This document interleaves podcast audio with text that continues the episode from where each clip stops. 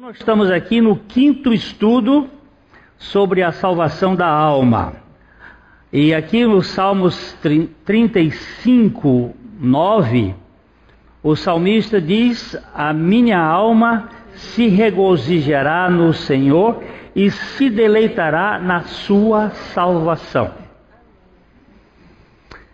Nós precisamos da revelação do teu Espírito, Pai e fala conosco pela tua palavra, pelo teu Espírito, para que nós conheçamos o teu propósito. Em nome de Jesus. Deus criou o mundo do nada. E do nada fez tudo o que existe. Embora tudo o que existe nada venha a acrescentar ao seu eterno e soberano ser. O nada para ele foi o tudo da sua criação, mas o tudo da criação continua sendo nada diante do tudo que ele é. Isso aqui é uma forma de desfazer a ideia panteísta de que Deus é tudo e que tudo está em Deus. Então aqui nós procuramos uh, sintetizar que Deus criou o mundo do nada. Mas nada acrescenta a Deus qualquer coisa. Nada que foi criado, que é o tudo da criação, acrescentou a Deus qualquer coisa. Deus é eterno e tudo que nós temos da criação é temporal. O tempo, o espaço, são frutos da criação, a matéria. Mas isso não acrescenta absolutamente nada a Deus. Ele simplesmente é. Ele, como disse o Inácio do, domingo passado, quando ele deu um testemunho aqui, que uma pessoa perguntou a ele dizendo, dizendo Deus não existe. Ele disse: é de fato, Deus não existe. Deus não existe. Deus é. Porque o, o que existe passou a existir a partir de uma ação criadora. Mas Deus, Ele não tem criador. Ele é. Deus não precisa de nada e de ninguém para fazer tudo o que ele quiser. Ele criou do nada o universo e do pó da terra fez o ser humano à sua imagem e semelhança. Deus é o Criador de tudo e nada, nem ninguém pode impedir aquilo que ele quiser fazer. Isaías 43, 13 diz assim: antes, Ainda antes que houvesse dia, eu era, e nenhum há que possa livrar alguém das minhas mãos. Agindo eu, quem, quem impedirá? Ainda antes que houvesse a realidade física, ainda antes que houvesse a criação, porque nós temos lá dizendo que no primeiro dia disse Deus: haja luz. Ainda antes que houvesse alguma coisa, Deus é. E Ele age como Ele quer. E aqui é que nossa grande luta, porque nós fomos infectados com o veneno da serpente que quer nos tornar deuses, como Deus sereis. A Trindade fez o ser humano do pó da terra e soprou nas suas narinas o fôlego das vidas, e ele foi feito uma alma vivente. Temos visto aqui nesses estudos sobre a salvação da alma que o homem foi criado tricotômico: corpo, espírito e alma, Mas por causa do seu pecado, ele acabou se tornando dicotômico, separado de Deus em razão da morte espiritual.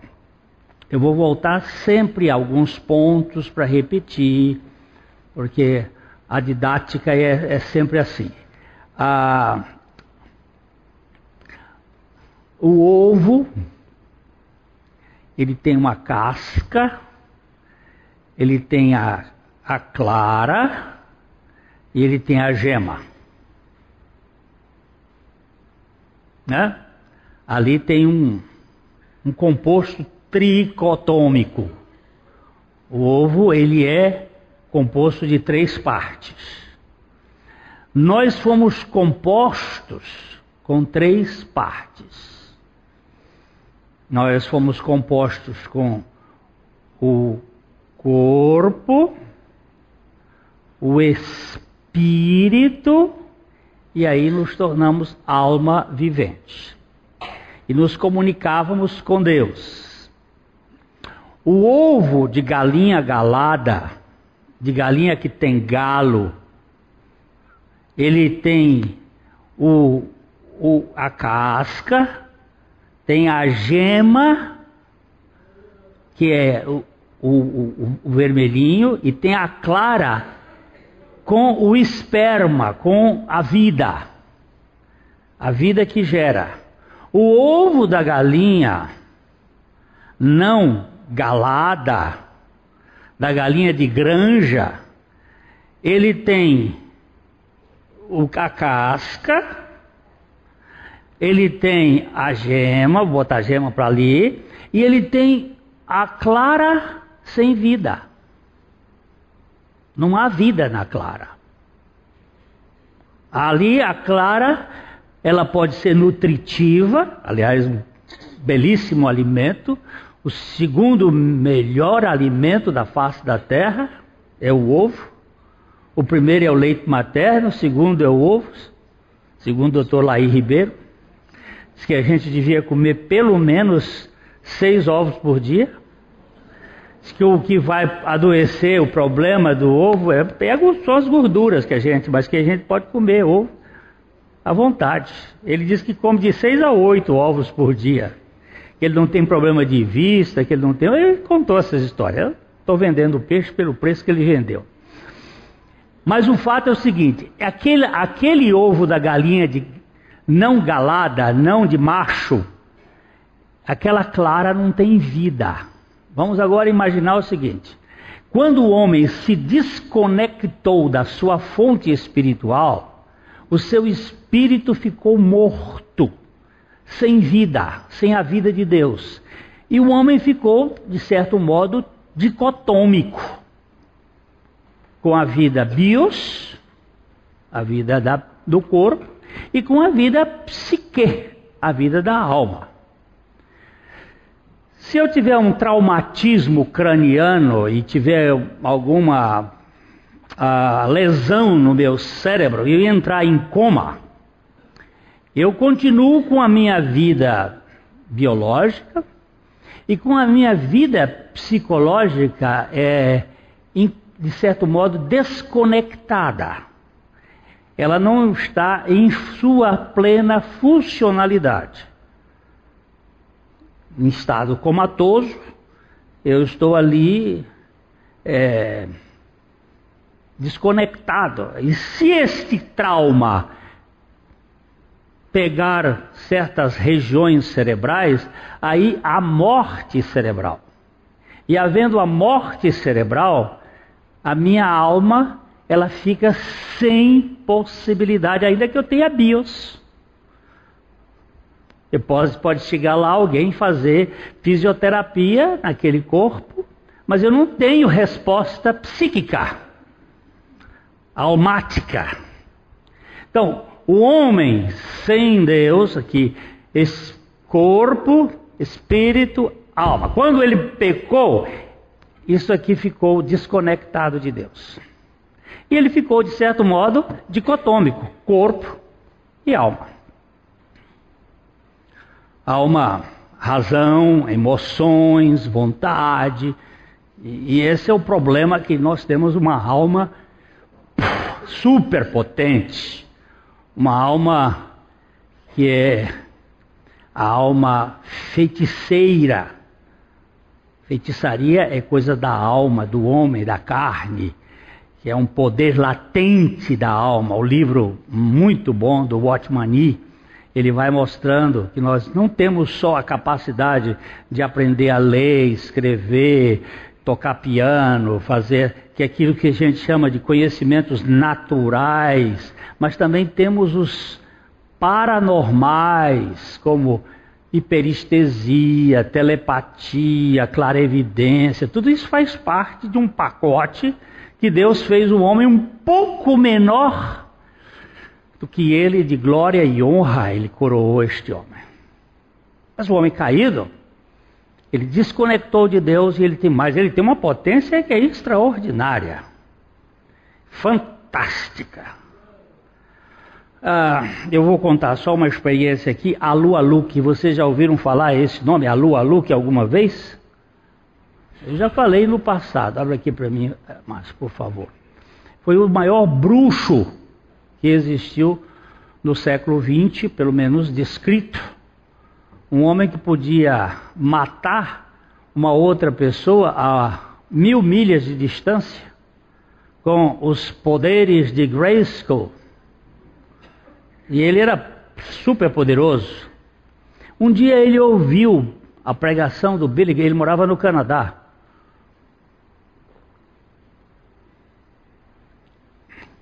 Ele estava num hotel e ligou a televisão e ouviu Billy Graham pregando, pregando o Evangelho. Ele creu.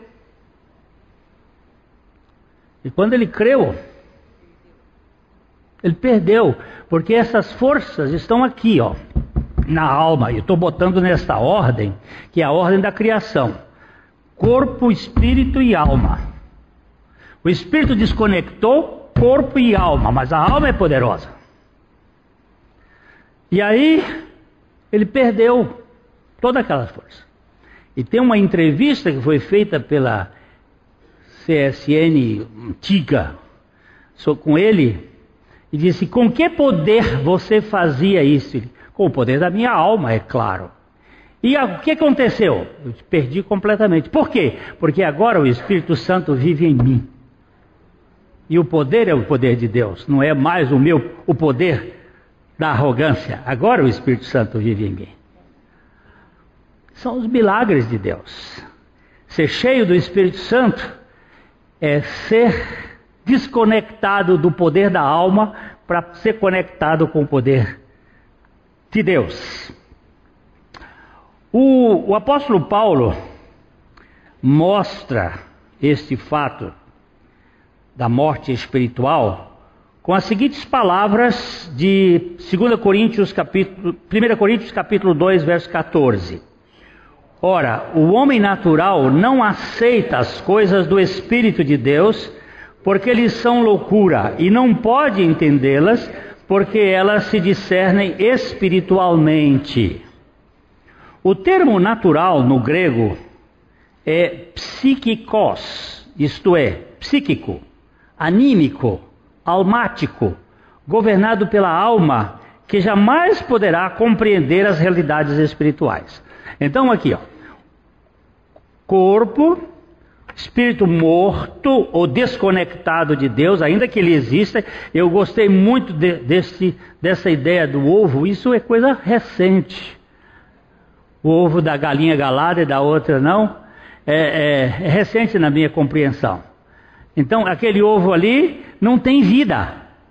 Você pode botar debaixo da galinha, em qualquer lugar, numa, numa chocadeira, não vai, vai, vai goirar tudo. É tudo podre. Então, aqui não tem a vida de Deus, e aqui tem a vida da alma, que é poderosa. A vida da alma pode ser uma vida poderosa dentro da igreja, pode ser poderosa no negócio, pode ser muita coisa acontece aqui. Você pode curar gente com a alma, você pode fazer os poderes uh, transformar, como aconteceu com os dois, os dois homens que resistiram a Moisés, Janes e Jambres. Eles tinham esses poderes aqui. E, e não, não, não bota a culpa em Satanás assim diretamente, não. O Satanás entra aqui igualzinho o Tite entra na seleção brasileira. Apenas como técnico, mas quem vai usar os poderes é o próprio homem. É o ser humano. Não é Satanás que vai usar os poderes dele, não. Aqui são os poderes do homem. Agora, quando ele está dizendo o homem natural, o homem psíquico, que só é isto, ele não tem isso, ele não pode compreender as coisas do Espírito de Deus, porque lhes, lhe parece loucura. Por quê? Porque isto aqui só se discerne espiritualmente, as coisas espirituais só se discernem espiritualmente, não se discerne almaticamente. Você pega uma criancinha e leva para a igreja e ensina a Bíblia para essa criancinha. E pode ensinar anos e anos e anos. Ele vai se tornar um bom religioso. Ele vai se tornar um Nicodemos extraordinário. Ele vai se tornar um, um Saulo de Tarso extraordinário. Ele vai se tornar um religioso. Mas ele não vai entrar no reino de Deus, porque ele não nasceu de novo. Ele conhece Bíblia? Conhece. Ele conhece de capa a capa? Conhece. Ele recita versículos bíblicos? Recita. Mas enquanto ele não for renascido, vivificado pelo Espírito Santo no seu espírito, piu, conversa fiada. Não tem vida espiritual. Não tem o ovo, não tem a gala do, do, do galo gerando vida lá na, na, na gema, na clara. Não tem.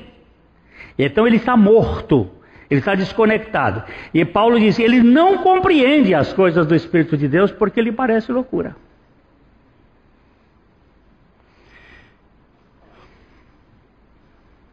Já aconteceu assim de pregar e a pessoa chegar para mim e dizer assim: ó, muito boa a pregação, gostei muito, você falou aí, muito bonito, mas não faz sentido para mim. Não. E eu dizer para ele o seguinte: bem, é verdade que não faz sentido, mas se o Senhor gerar vida em você, porque essa é uma coisa, nenhum pregador produz vida, quem produz é a palavra de Deus. E eu tenho visto acontecer milagres assim daqueles que diziam que não queria nada e acontecer, e daqueles que dizem que creram, goirar não deu nada. Porque isso aí é uma obra de Deus. Somos uma raça caída e incapaz de ter comunhão com Deus por nós mesmos. O ser humano natural vive por suas capacidades biológicas e psicológicas, podendo se tornar uma pessoa digna moralmente e com grande instrução, mas espiritualmente morta. Eu vou contar umas histórias mais. Vocês aguentam um tempinho? Um dia chegou um, um professor de física da Universidade de São Paulo, que era de uma igreja batista de São Paulo, chegou aqui, Pastor Glênio, eu fui indicado para conversar com o senhor, isso já faz anos, e eu que vim aqui para lhe oferecer um curso de bioenergética. E diz: O que, que é isso? É, aí ele foi: Eu quero explicar para o senhor. O senhor vai se tornar um homem famoso, vai se tornar um homem muito reconhecido no Brasil. O senhor vai poder fazer milagres. Mas o que, que o senhor quer dizer com isso? Aí ele começou a me contar que eu precisava fazer uns estudos de uma matéria que eu ia a São Paulo estudar com ele, ele vinha aqui e tal e tal, e que eu ia poder impor as mãos sobre as pessoas, elas seriam curadas, ia fazer isso, ia fazer aquilo e tal, e, e aquilo ia acontecer, e, e ele foi fazendo muitas conversas, e ele disse, e qual é a contrapartida? Porque uma, deve ter uma contrapartida. Não, nós vamos fazer um contrato, o senhor faz um contrato comigo, depois um contrato com a igreja, da igreja comigo, e depois quando estiver entrando muito dinheiro, tantos por cento para lá, para cá, para cá, para o senhor, para mim, para cá. Aí quando ele terminou, eu virei para ele, doutor, quando o senhor entrou nesse gabinete, o senhor me olhou assim na cara, o senhor viu que eu seria capaz de fazer um negócio desse? Porque se o senhor viu, eu quero lhe pedir perdão. Agora, se o senhor não viu, me levantei, abri a porta, por favor, se retire, porque isso é uma cretinagem das maiores que eu já ouvi. Usar a minha alma para realizar o poder de Deus por técnica. Não, não, senhor. Evangelho é coisa séria. E se Deus não quiser que eu seja nada, Ele será tudo, porque é dele. Que história é essa de querer usar a alma para fazer as coisas? Isso aqui dá uma arrogância insuportável. E se ele me quiser ser um Zé Ninguém, eu sou o Zé Ninguém para a glória dele. História mais desgraçada é essa? Eu sei que Deus me livrou disto. Foi graça. Porque eu gosto muito de aplausos e de reconhecimento. A minha alma é carente dessas coisas. Por isso que eu preciso da cruz diariamente. Porque senão eu estou ficando mais besta cada dia. O bebê nasce neste mundo com um corpo e uma alma caída, caídos e embrionários e requer alimento, cuidado, educação, para que se desenvolva como ser humano. Todavia, ele não tem vida espiritual em si mesmo. O ser humano natural encontra-se desprovido totalmente da vida espiritual. A raça adâmica está desconectada da comunhão com Deus. Olha, gente, mas tem muita gente boa, capaz, ética, moral, gente muito melhor que a maioria dos crentes. Dá de 10 a 0. Mas sem vida espiritual, não tem nada. E desenvolve, a criança desenvolve, desenvolve.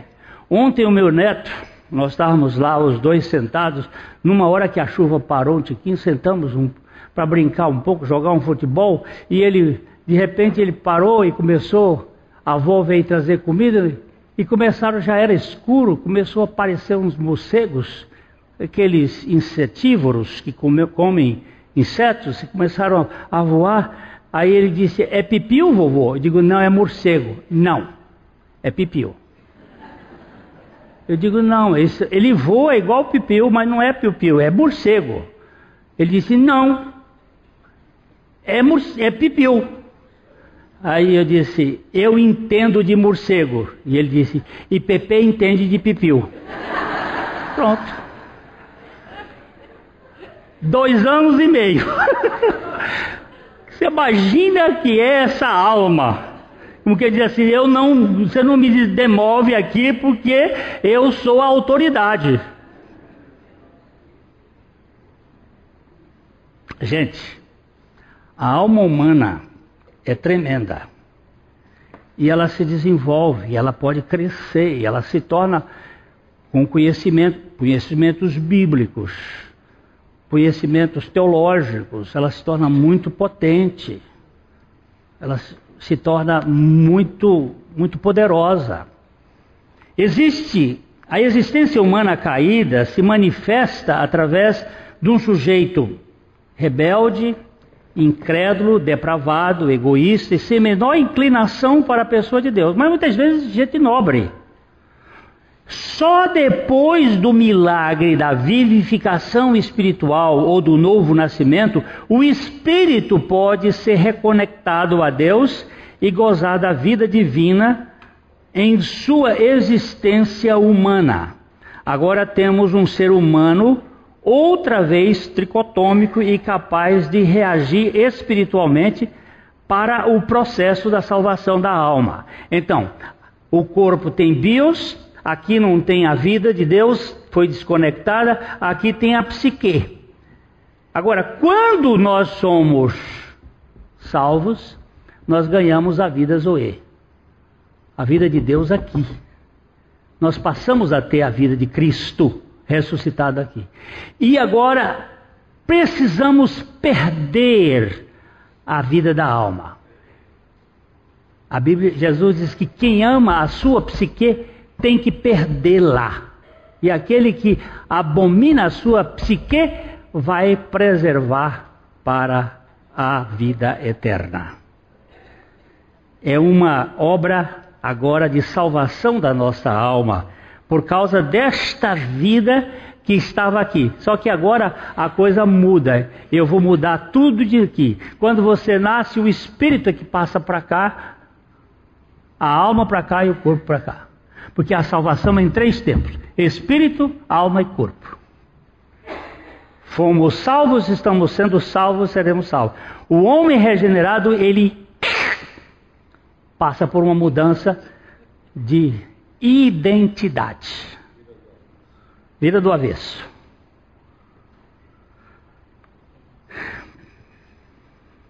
Quando o Espírito Santo vem habitar em nosso espírito vivificado, inicia-se uma fase nova em nosso ser, a salvação progressiva da nossa alma. A vida e o poder do Espírito que vivem no nosso espírito começam a limpar a nossa alma de todo o lixo e curar as feridas e traumas que marcaram a nossa história. Aqui acontece algo muito especial. O Espírito de Deus age e o crente reage em submissão e obediência cada vez mais prazerosos. Por favor, não é obrigação, é prazer. Não é eu tenho que, eu tenho que fazer. Alguns começam a ler, eu, eu tenho que ler a Bíblia no MOOC. Não faz isso que adoece. Eu vou ler a Bíblia por prazer. Vou orar por prazer, por ter comunhão. O que, que é isto? É a obra da cruz esvaziando a minha alma para que a vida de Deus se manifeste. Ela vai crescer dentro de nós. Vai crescendo. E vai crescendo. É, brincando ontem à noite com meu neto, lá depois, perto de dormir, ele estava insônia, aquela coisa, brincando. Aí eu disse: Pois é, Pepe, as malas estão se arrumando, amanhã você vai embora e vou, vou ficar com uma saudade. Levantou, correu, meteu os braços no meu pescoço, começou a beijar, vovô, vovôzinho. Amor daqui, amor de lá ação aqui, ação lá. Deus me ama, eu amo a Deus. Deus se revela a mim por sua graça e eu fico mais apaixonado por Ele, eu quero mais Ele. E aí a coisa vai se tornando um negócio prazeroso, não é obrigação, não é esse negócio de tirar a sacarrolha, a tampa da vida cristã e fazer com que o sujeito, não, você no momento que você põe medo, dever, culpa, você forma um religioso. Você não vai formar uma vida espiritual. Que a vida espiritual é uma vida de uma relação minha com Deus. Nesses estudos aqui, nós vamos chegar no dia do sábado para o santificar. Você pensa que o sábado desapareceu? Eu não sou sabatista, não. Eu sou do sábado, porque o sábado é o descanso. É quando você não faz mais nada e deixa Deus fazer tudo. É aí que está o grande problema, mais difícil de tudo. O povo de Israel não entrou no, no descanso. Porque a coisa mais difícil é minha alma descansar. Eu quero fazer alguma coisa para ser aceito. Não, Jesus fez tudo eu preciso descansar. Mas se eu não fizer, se você não fizer, vai ser melhor. A The Crown, aquela, aquela, aquela série sobre a, a rainha Elizabeth I, há um momento em que ela está nervosinha, com 17 anos, vai para assumir a coroa inglesa E antes de ser é, colocada na posição de rainha, ela, nervosa, vai conversar com a avó. E ela disse para a avó: O que, que eu devo fazer? E a avó disse: Você não faz nada. Quanto menos você fizer, mais você será reconhecida. Porque Deus vai fazer tudo em você. Isso a avó da rainha da Inglaterra, Elizabeth I, não Elizabeth II. Lá de 1500 e que que que. Ela dando o conselho que é um conselho espiritual. Quanto menos nós fizermos espiritualmente e mais dependermos do poder de Deus, mais descanso a nossa alma vai ter. Mas o, o negócio é que é que eu não sei ficar quieto.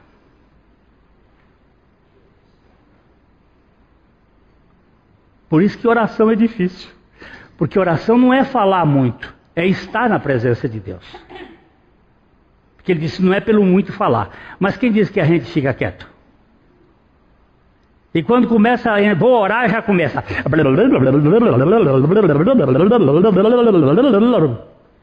É uma falação Gente, a salvação da alma ou o crescimento espiritual rumo à maturidade é obra de Deus, do começo ao fim, e a glória deverá ser somente dele. O mesmo Deus que do nada criou o universo e que pode contar os fios de cabelo de sua cabeça, agirá em sua vida de modo que lhe aprouver em todas as coisas e lhe fará reagir voluntariamente. Vejamos como o apóstolo Paulo entendia esse processo progressivo da graça em Filipenses 2, de 12 e 13. Assim, pois, amados meus, como sempre obedecestes, não só na minha presença, porém muito mais agora na minha ausência, desenvolvei a vossa salvação com temor e tremor, porque Deus é quem efetua em vós tanto querer como realizar segundo a sua boa vontade. Veja bem como é que ele está dizendo. Você tem que desenvolver a sua salvação, é? Que salvação é esta? A salvação da minha alma. Com que maneira? Com temor e tremor mas de que maneira? Deus vai operar em você, tanto querer como realizar. A boa vontade do Espírito Santo faz com que a nossa vontade fraca e indisposta queira também fazer a vontade de Deus de boa vontade. A W. Pink disse: o Espírito Santo faz algo mais em cada um dos eleitos de Deus do que nos não eleitos ele opera neles tanto querer como realizar, segundo a sua boa vontade. A eleição do crente só pode ser entendida pela salvação da alma, e esta pelo vigor da santidade de Deus. Sem a santificação em nossa alma, ninguém verá o Senhor. E sem a obra do Senhor em nossa alma, ninguém verá a santificação. Isso aqui é um, é um jogo de toma lá da cá. Deus nos dá o poder para que nós o queiramos e nós o queremos, e aí vai começa um ping-pong de ação e reação, para que a nossa alma seja cada dia mais crescendo na estatura da varonilidade de Cristo. Se a Trindade, se a Trindade veio viver em nosso espírito, e se o Espírito Santo se manifesta em nossa alma, então o poder de Deus vem nos capacitar a fazer de boa vontade a sua vontade. Neste caso, crescer em graça sobre graça nesse processo de, da varonilidade de Cristo. Há, um, há uma relação de alimento e crescimento. Você dá comida para a criança, ela cresce. O nosso alimento, por favor, o no, eu vou dar uma. O nosso alimento não é Bíblia. O nosso alimento é Cristo Jesus. Certamente que o cardápio é a Bíblia, mas você não pode comer cardápio, você tem que comer o que a Bíblia está falando, que o seu alimento é Cristo. É comer Cristo. Quando Jesus disse: Olha, o meu corpo é verdadeiramente comida e meu sangue é verdadeiramente bebida, 90% dos discípulos dele foram embora. Caíram fora. E ele olhou para os apóstolos, que, eram, que seriam os apóstolos, e disse assim: Vocês também não querem ir embora, não? E Pedro diz: Para quem iremos nós? Só tu tens as palavras da vida eterna. Por que não vamos? E o nosso alimento é Cristo. Cristo de manhã, Cristo meio-dia, Cristo de noite. Quando fizer jejum, tem que fazer jejum de Cristo, comendo Cristo. Cristo. Louve a Deus por sua graça plena. Ao contrário do senso comum, o crescimento espiritual não depende de nossa obediência pessoal em si mesmo, mas nossa obediência pessoal depende da operação da graça de Deus agindo em nós. Creio que hoje eu estou tão maduro quanto a graça me tem possibilidade de estar, mas isso não significa que eu esteja tão maduro quanto a graça ainda irá me levar, pois é pela graça que eu sou o que sou. Eu hoje sou, acho, mais maduro do que ontem, porque a graça tem operado em mim, mas menos maduro do que amanhã, porque ela vai me fazer crescer e na dependência cada vez mais da soberania de Deus. Cremos que a vida cristã começa com a vivificação espiritual. Ah, tá. Há um entendimento errado que pode nos levar a muita ansiedade se tentarmos promover, prover a santidade espiritual a partir do nosso esforço pessoal, esquecendo que na fé cristã, tanto querer como realizar vem pelo mover da graça de Deus. Se você começar a tentar fazer isso, você vai se cansar. Eu me lembrando do Mark, do Mark Dever, quando ele ah, começou a buscar o Senhor nas madrugadas, e ele, no frio, no frio, ele vestia um daqueles. É, de andar na, na, neve, como é que chama? Não é neve. Aquela, aquela, aquela roupa, aquele saco, aquele saco, ele vestia aquilo e começava a orar. Primeira semana, ele orava, orava, orava, orava, orava, orava. Aí foi descobrindo que da segunda semana em diante ele estava repetindo muitas orações. E aí ele disse: Senhor, tu sabes que eu já falei isso para o Senhor, e o Senhor já sabe antes que eu falasse, porque antes que eu falasse já estava no meu coração, mas eu, eu estou aqui. E aí, aí um dia ele disse assim: vestiu o saco frio lá na Austrália, muito frio, vestiu o saco e, e disse assim: Senhor, a viúva chegou. A viúva de o um juiz impenitente. Estou eu aqui. E vestiu o saco por dois anos sem palavra, todo dia, e nada acontecia porque ele estava querendo mover Deus e não depender do mover de Deus. Aí um dia o Senhor disse o seguinte: a agenda é minha, não sua. Eu é que ajo e você me obedece. Mas você me obedece não pelo que você quer, porque você quer obedecer na base da alma. Agora botei a alma aqui. Você foi regenerado, agora no seu espírito, a sua alma. Você quer que a sua alma mova a Deus. Aí ele disse: Não, calma. Aí entrou no descanso e a oração começou a ser prazerosa. Aí ele tinha prazer de ficar com Deus. Ficava horas e horas, às vezes sem nenhuma palavra, mas na intimidade. É, é, é diferente, não é? Cremos que a vida cristã começa com a vivificação espiritual operada pela graça soberana do Senhor por meio do Espírito Santo.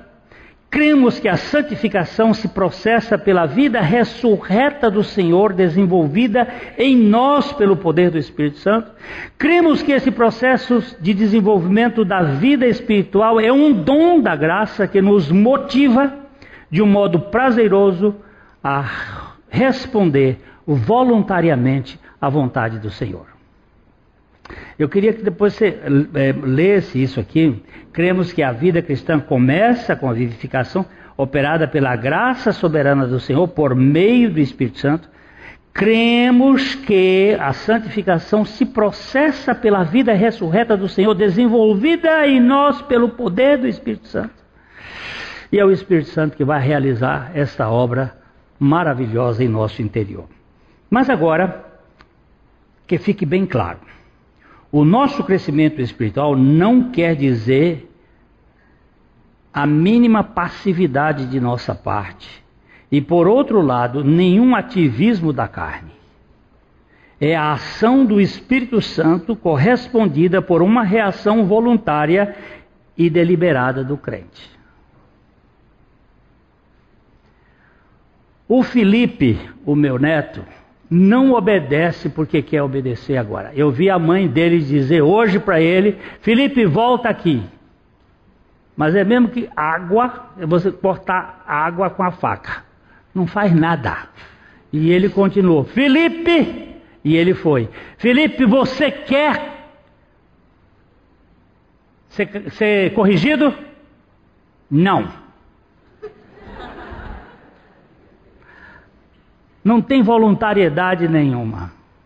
É pura alma. É, e a criança de dois anos para três anos, ela está na onipotência. É o momento mais poderoso do ser humano. Isto se repete quando você não quebra é, o espinho nessa idade. Você vai ter os adultos com síndrome de criança de dois anos.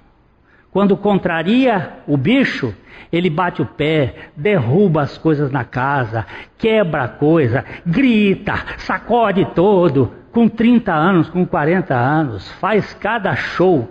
A Madeleine Klein, ela fez um trabalho sobre a síndrome da criança de dois anos. Que é quando contraria, seja homem ou mulher, mas muito frequente em homem ele virar aquela violência. E se torna mais valente quando bebe umas coisinhas a mais, que potencializa aí, eles ficam os heróis. Cara, você não foi quebrado. Então, na salvação da alma, nós vamos ver que Deus muitas vezes vai quebrar, como o Fernando falou hoje aqui, vai meter o martelo para nos levar Deixa eu ver se eu anotei isso aqui.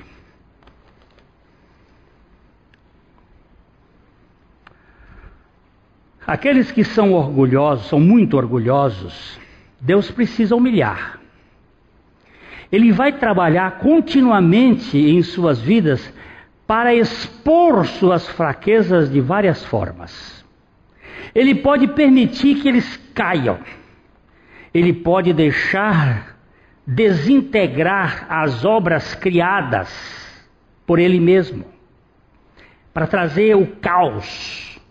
Ele pode até mesmo expor os pecados deles aos outros para humilhá-lo, humilhá-los. Ele vai tratar o orgulho deles com um golpe atrás do outro até que cheguem ao pó.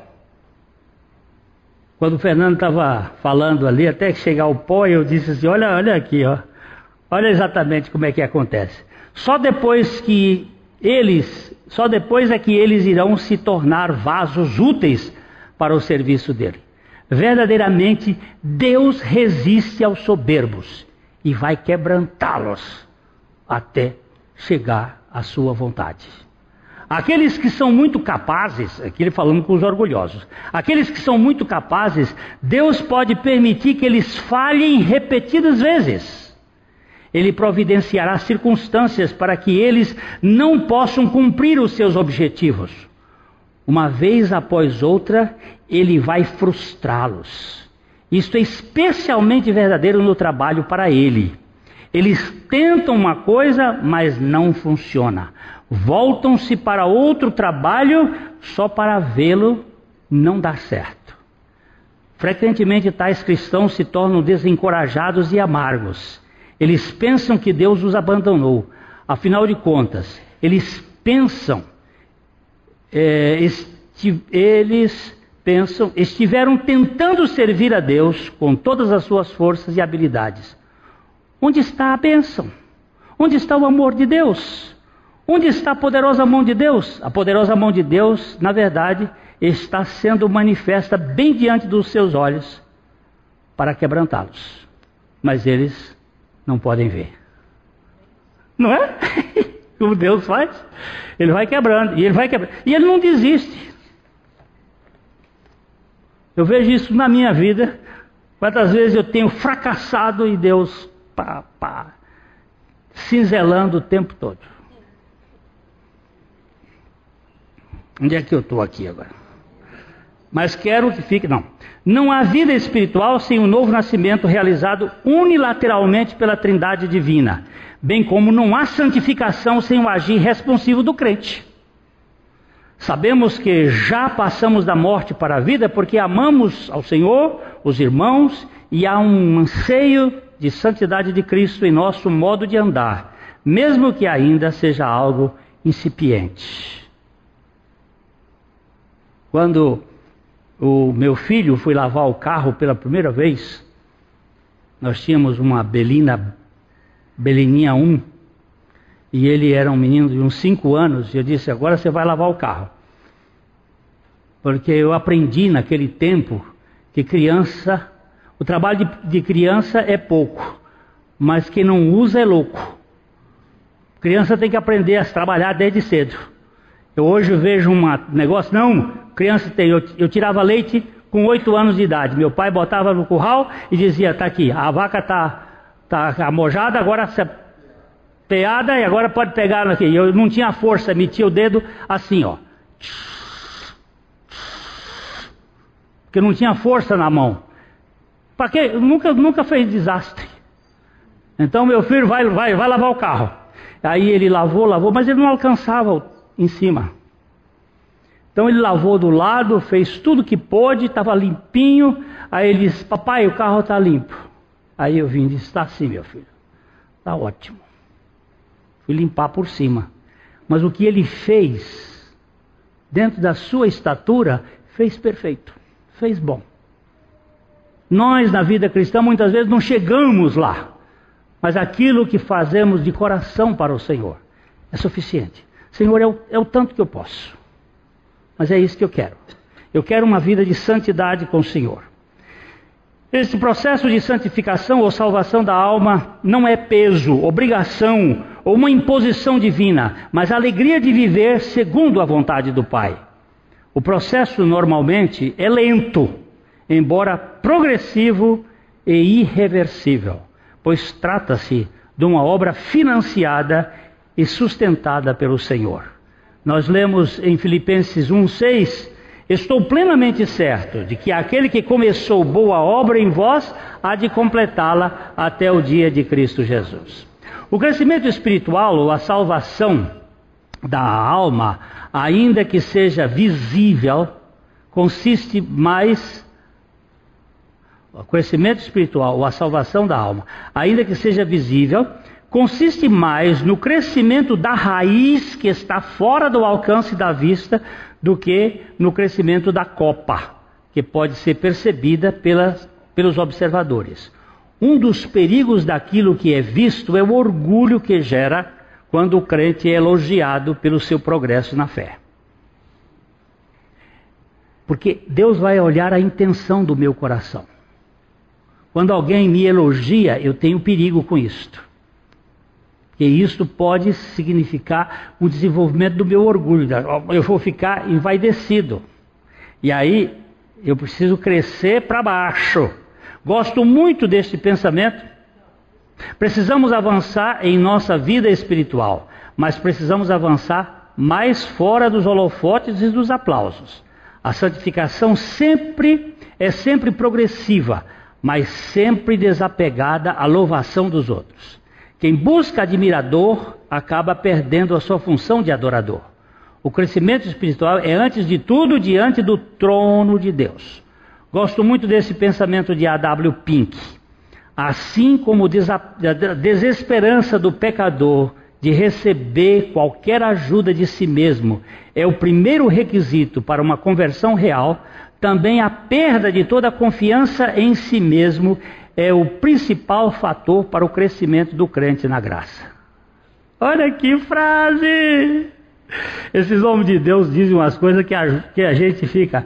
Assim como a desesperança do pecador de receber qualquer ajuda de si mesmo é o primeiro requisito para uma conversão real, também a perda de toda confiança em si mesmo é o principal fator para o crescimento do crente na graça. Você confia em quem? Ó, não tem mais ninguém para confiar. Pronto, começou a obra boa. Começou a confiar em quem pode fazer. Aqui não há lugar para autoconfiança ou autoestima. Para Thomas Watson, um cristão adequado não é como o sol de Ezequias, que recuou, nem como o sol de Josué, que permaneceu imóvel, mas como aquele que está sempre avançando em santidade e elevando-se no crescimento de Deus. Crescer em Deus é crescer na graça e no descanso da suficiência de Cristo. O sol de Ezequias é aquele em que, quando ele orou, o sol voltou para trás 10 graus. O sol de Josué ficou parado. E o sol do cristão cresce todo dia na revelação da suficiência de Cristo. Jesus foi categórico neste ponto da vida cristã em Mateus 11, 29. Tomai sobre vós o meu jugo e aprendei de mim, porque sou manso e humilde de coração, e achareis descanso para descanso para descanso para a alma, não é descanso para o corpo, nem descanso para o espírito. O meu espírito já entrou no descanso. O meu corpo entrará no descanso depois com o corpo de glória. Mas a minha alma precisa entrar no descanso pelo jugo, aprendendo. E o jugo, quando é que foi que eu e Cristo estivemos na mesma canga?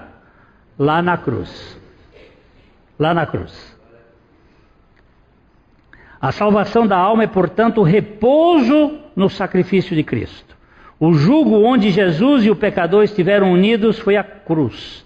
Logo, é da nossa morte na cruz que advém a certeza de que Cristo é nossa vida na ressurreição.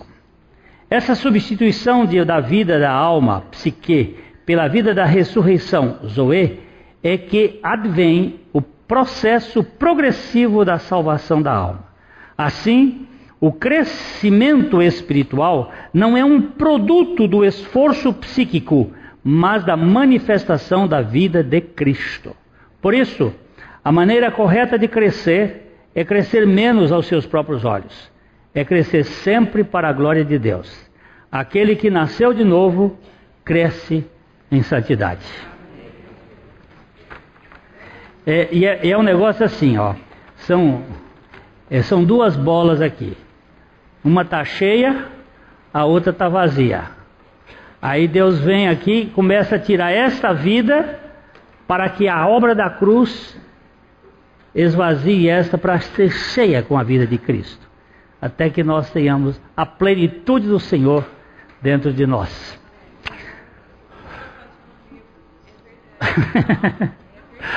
vamos, vamos pensar nesse assunto. Ele está sendo. Esse, é o, esse aqui foi o, o quinto, o Senhor já nos deu até a, de, a oitava, sobre a salvação da alma. É, vai, pode ser um, um livrinho, mas o que eu entendo, gente, é que ele começou e ele acaba. Ele vai quebrar. Eu não, não, eu, eu, eu, cara, a peia do cavalo logo. Eu estou falando agora a linguagem nordestina.